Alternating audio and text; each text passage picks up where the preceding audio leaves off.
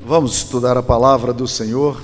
Eu queria convidá-los a abrirem as Escrituras Sagradas no, no, no, na carta do apóstolo Tiago, capítulo 1. Nós leremos os versículos 5 em diante. Tiago 1, versículo 5. Diz aí a palavra de Deus: Se, porém, algum de vós necessita de sabedoria, peça a Deus que a todos dá liberalmente, e nada lhes impropera, e ser-lhe-á concedida.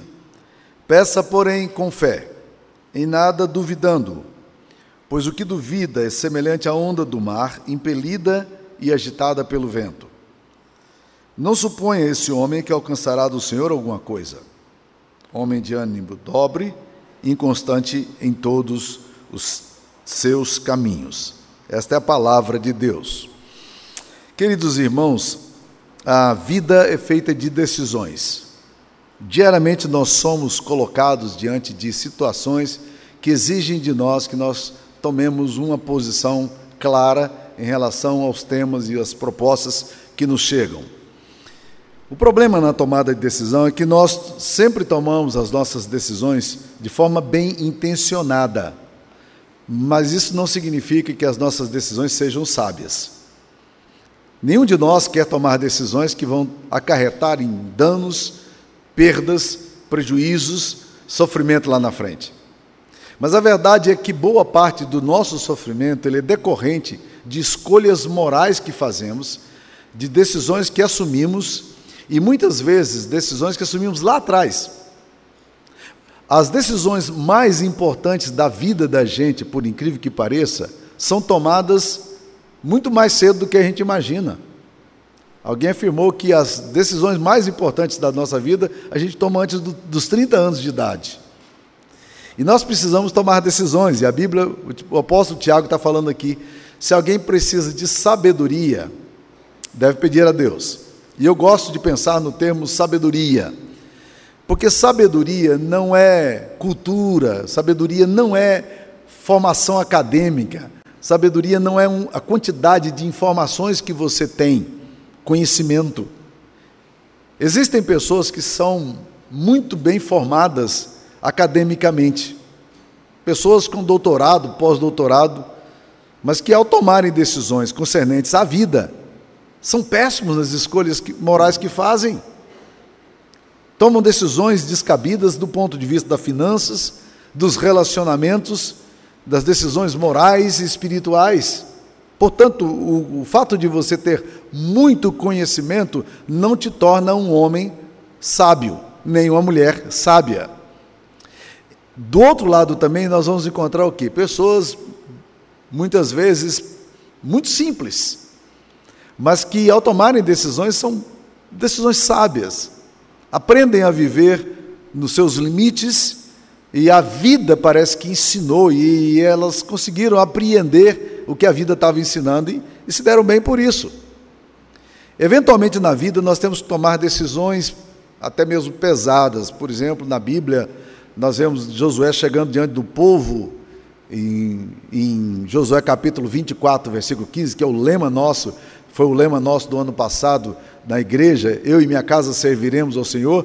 Eh, quando Josué faz essa proposta, ele está chegando ao povo e dizendo: gente, vocês têm agora o caminho de vida e o caminho de morte. Vocês podem decidir seguir os deuses lá do Egito, vocês podem seguir os deuses de Canaã, ou da, dos deuses de onde eu vim, da Babilônia, hum, eh, de onde nossos, nossos pais vieram da Babilônia, mas eu e minha casa vamos servir ao Senhor. Vocês decidam agora quem vocês querem servir. A mesma coisa vai falar Elias quando chega diante de um eh, Israel, de um povo de Israel dividido por uma cultura pagã que tinha se instalado e, e uma cultura idólatra, e ele chega então ali no Monte Carmelo e ele desafia o povo dizendo: até quando vocês vão ficar cocheando entre dois pensamentos? Vocês vão ficar inseguros.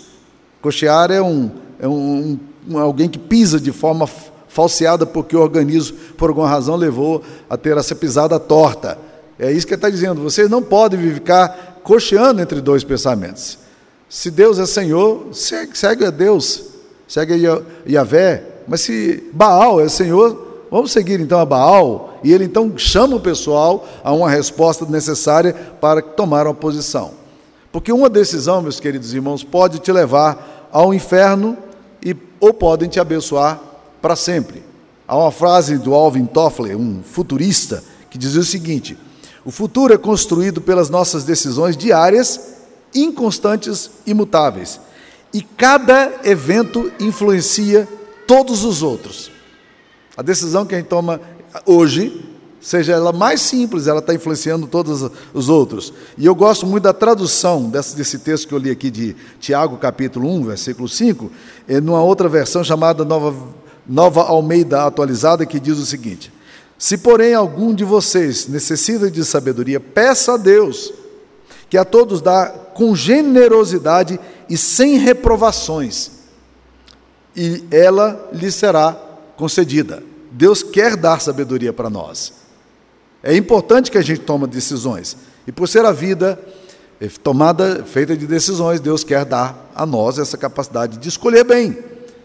Porque o problema é que nós não sabemos avaliar muito bem as consequências e as implicações das decisões que a gente tem. Então a gente vai tomando decisões, tomando decisões de sabedoria, nem sempre é algo muito simples. Nós precisamos pedir a Deus. E ele diz assim: quando vocês pedirem sabedoria, peça a Deus que a todos dá liberalmente, não duvidem.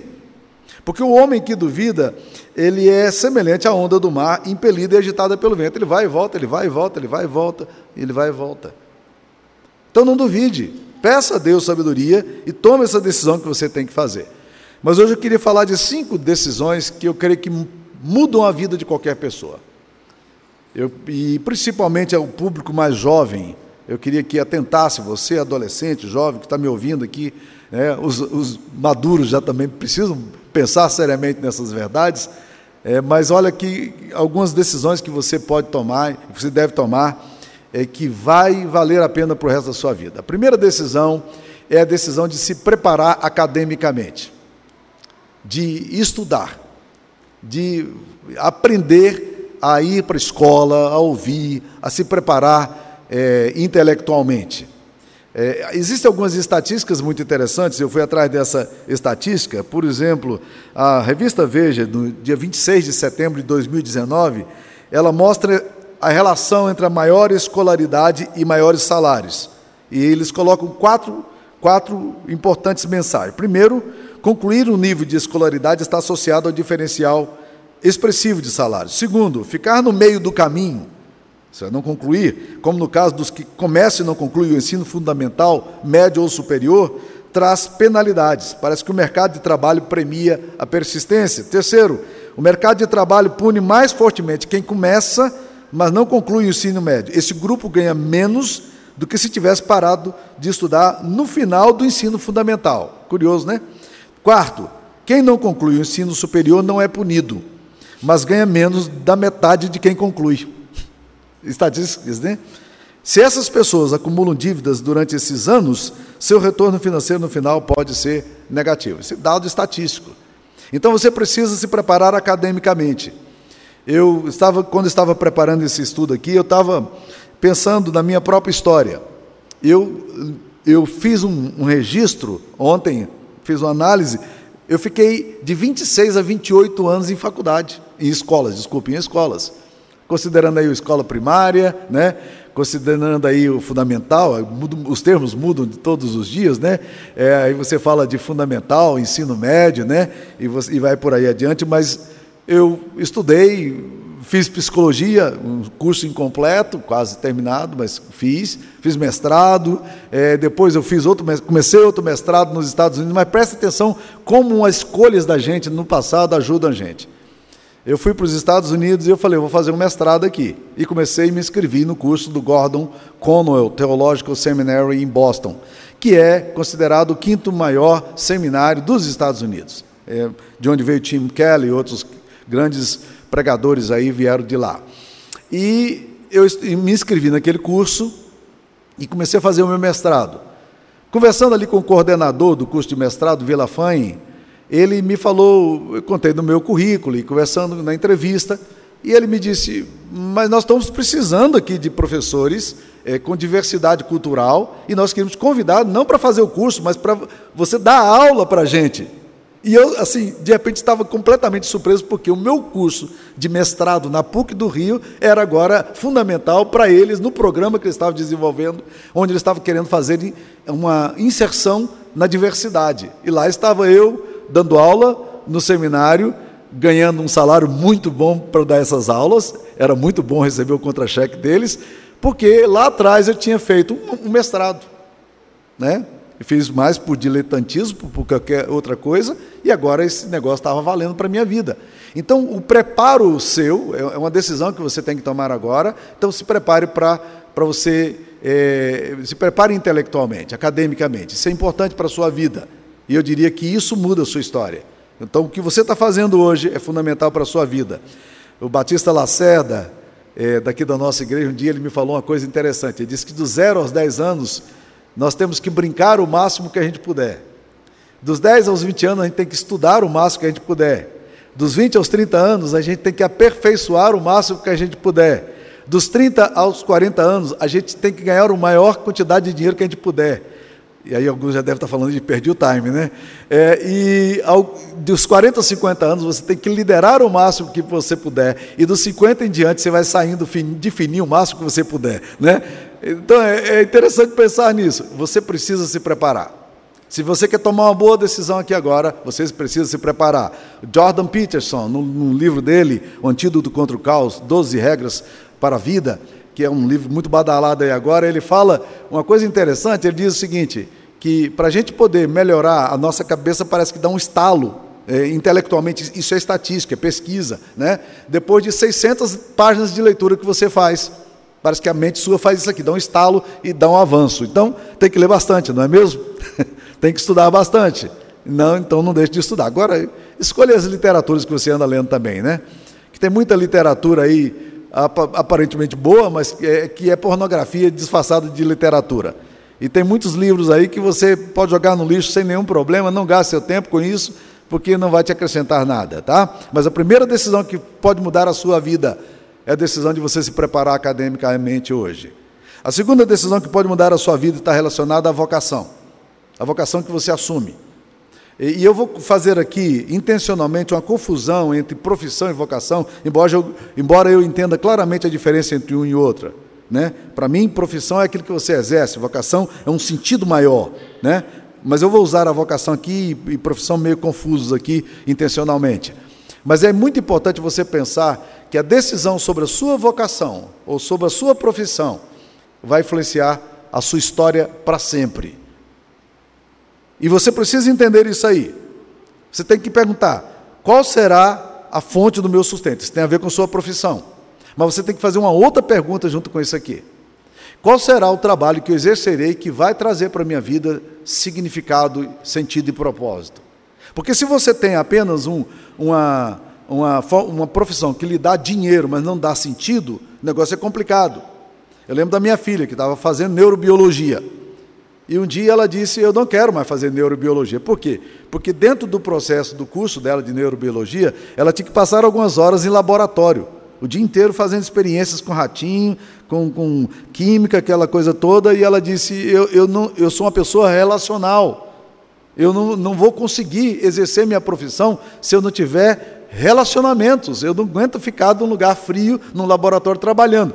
Ou seja, de repente você gosta exatamente disso, não tem problema nenhum. Cada um faz a opção. Mas é, é importante exatamente você pensar na sua vocação e profissão, porque ela vai determinar onde você vai gastar boa parte do seu tempo do resto da sua vida. A escolha que você toma hoje na sua vida sobre vocação, ela vai afetar profundamente você na sua história. Eu tinha 17 anos de idade, trabalhava no Bradesco e aí senti o chamado para o ministério. Queria ir para o seminário, só tinha seminário naquela época em Recife e em Campinas. Eram os dois únicos lugares onde havia seminário presbiteriano. Eu morava em Gurupi. O meu tio procurou minha mãe e disse: Não deixa o Samuel ir para, para, para o seminário, não. Ele gosta muito de ler, de, manda ele para para a faculdade de, advocacia. Eu ajudo a pagar o estudo dele. Bem, eu poderia ter optado por advocacia e me tornar, é, ter uma profissão digna como essa. É, mas eu resolvi ir para o seminário. Eu poderia também continuar minha carreira no banco, Bradesco. A maioria dos meus colegas se tornou gerente pouco tempo depois, né? Eu poderia ter sido professor, eu gostava de, de estudar. Então, havia boas possibilidades.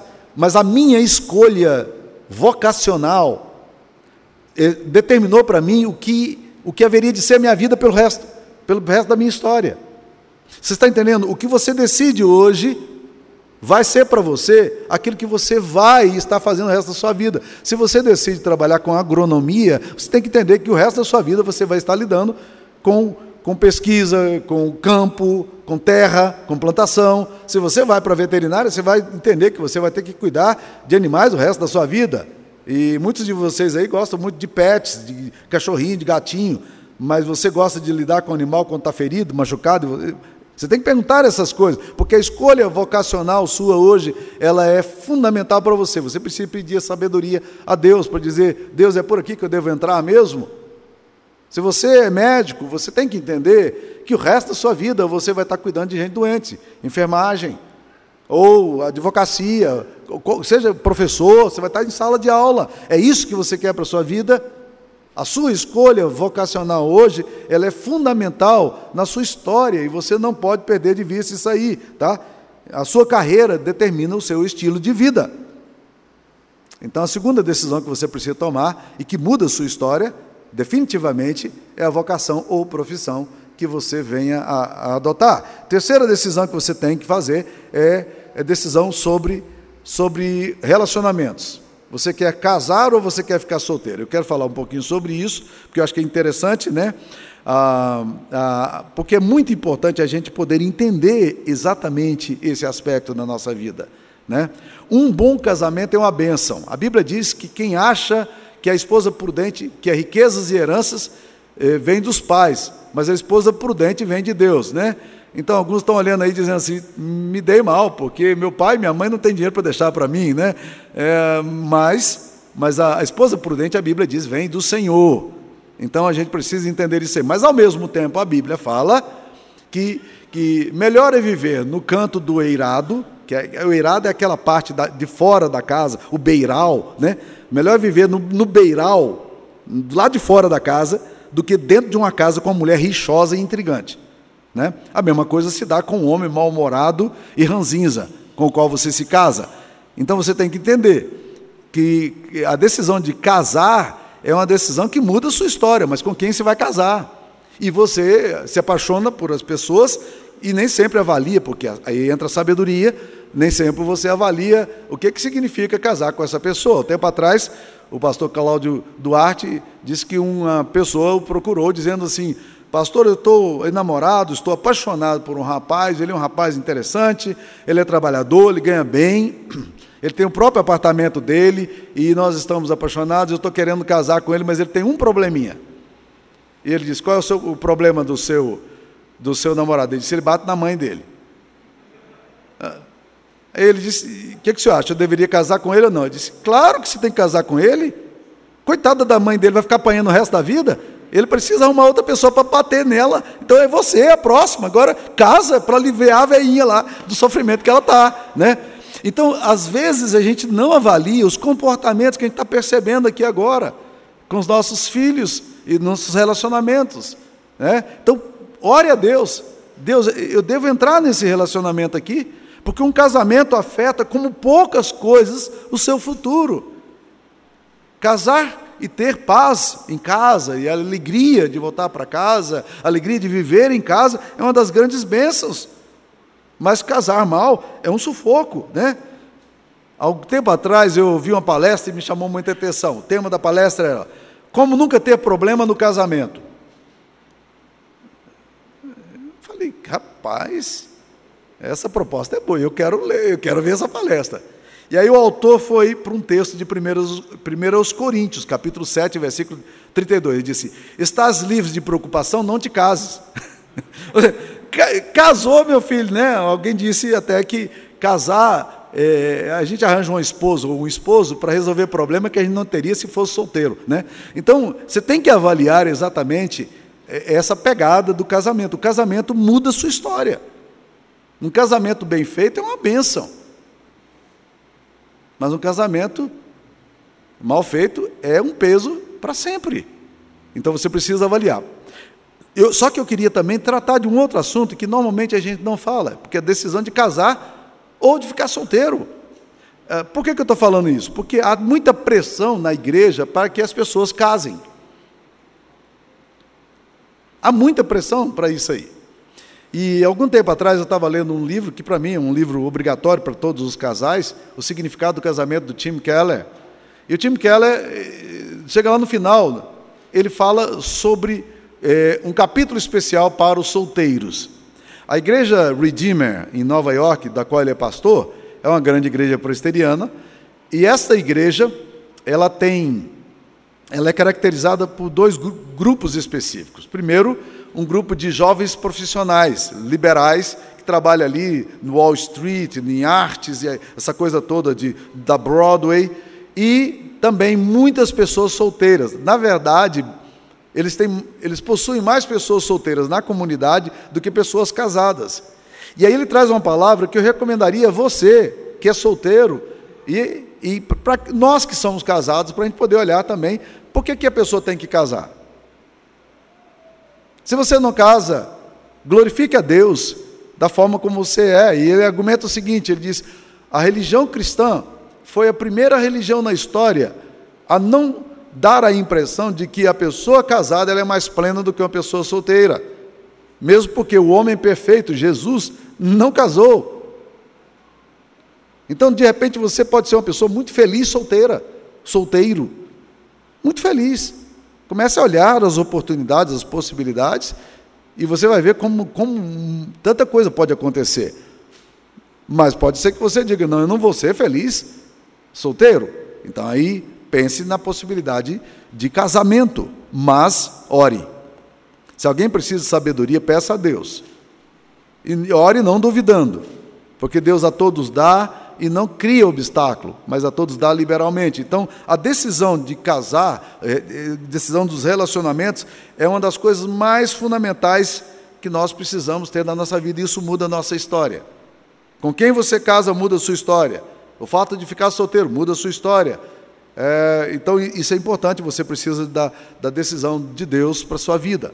Quarto ponto, quarta decisão que eu creio que pode mudar a sua história, é uma decisão geográfica. Estou usando aqui um termo que eu li num livro do Mark Peer, do Evangelho Disruptivo, o Evangelho Disruptivo.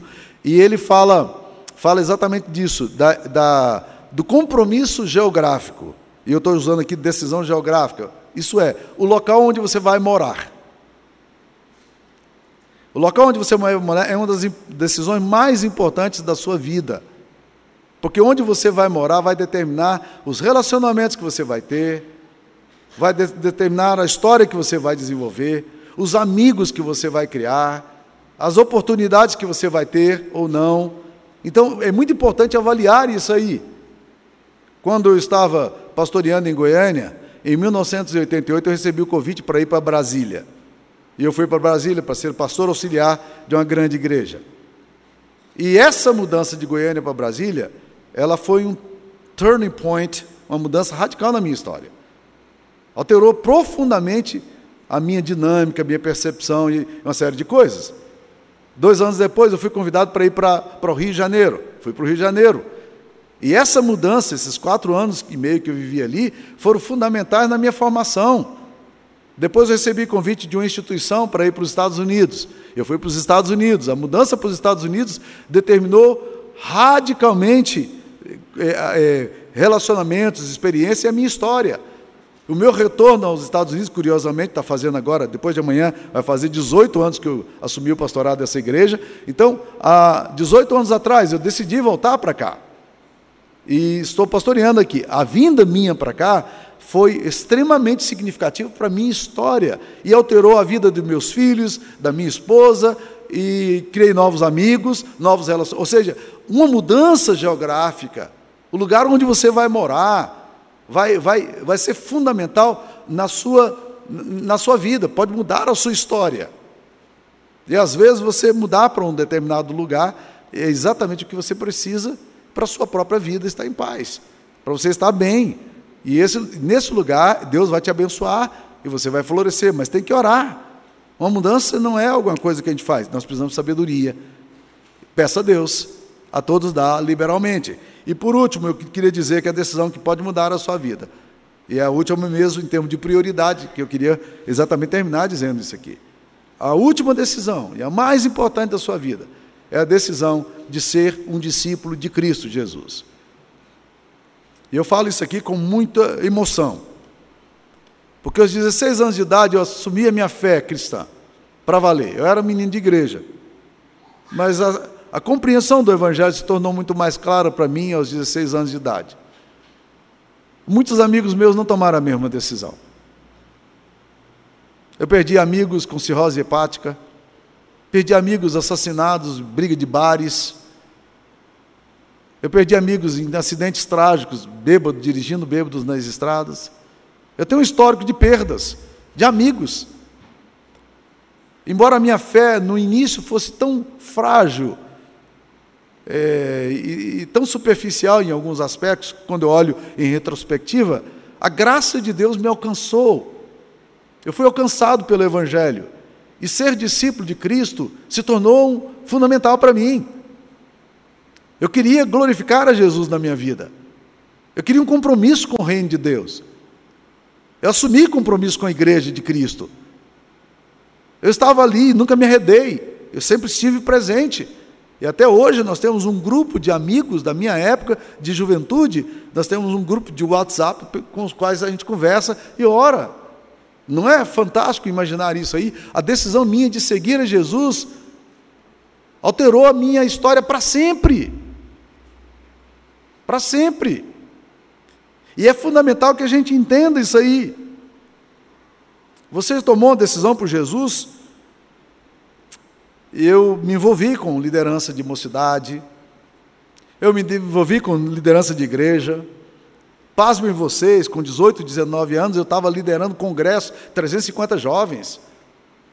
Eu liderava. Hoje eu olho e falo, como é que eu liderava com 18 anos um congresso para 350 jovens?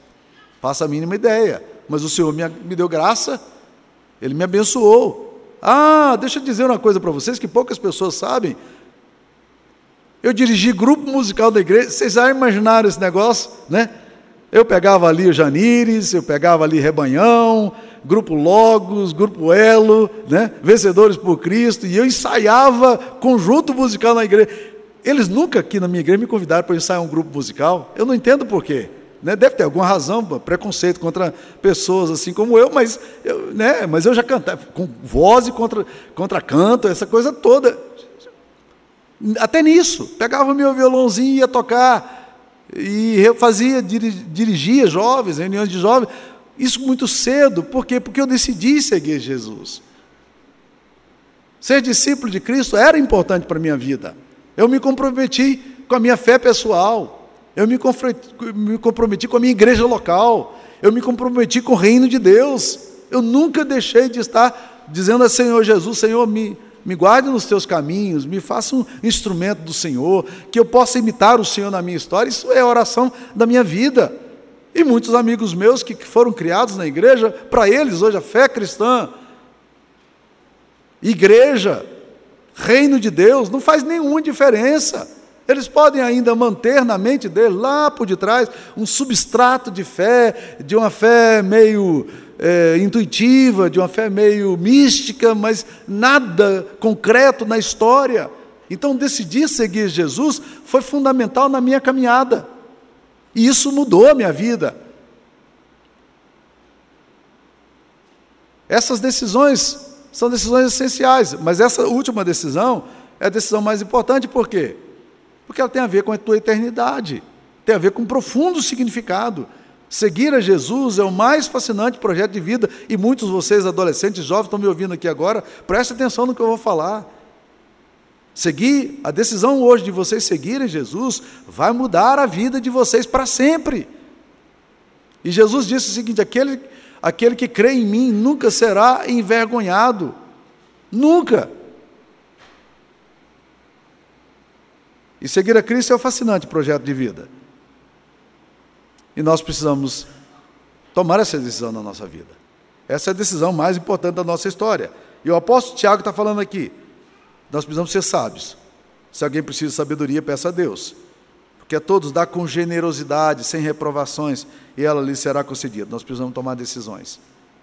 Essas decisões toma aqui agora. Então eu falei para vocês de cinco decisões. Primeiro, decisão de excelência na sua formação, nos seus estudos. Segunda decisão, decisão da sua vocação. O que, é que você vai fazer da sua vida, da sua história, da sua profissão. Terceiro, compromisso de se casar ou ficar solteiro, mas pedindo a graça de Deus em tudo isso, porque isso muda radicalmente né, a sua história. Compromisso geográfico, onde você vai viver, onde você vai desenvolver sua família, sua história, a sua vida. E por último, compromisso de ser discípulo de Jesus. Essa é a mais importante decisão que você pode tomar. E eu queria então deixar isso aqui, porque essas cinco decisões podem mudar a sua história. Vamos orar? Ó Deus querido, aplique essa palavra ao nosso coração. Que o Senhor possa, Deus querido, usar essa palavra para dar vida aqui no nosso meio, Pai. Para orientar tantos moços, casais jovens aqui, ó Deus querido, solteiros, na sua decisão de viver para a glória do Senhor, ó Pai. Ó Pai, obrigado pela tua palavra. Dá-nos sabedoria. Que nós possamos, ó Deus, experimentar as decisões que vêm dos céus para nós. Em nome de Jesus nós pedimos. Amém, Senhor. Amém.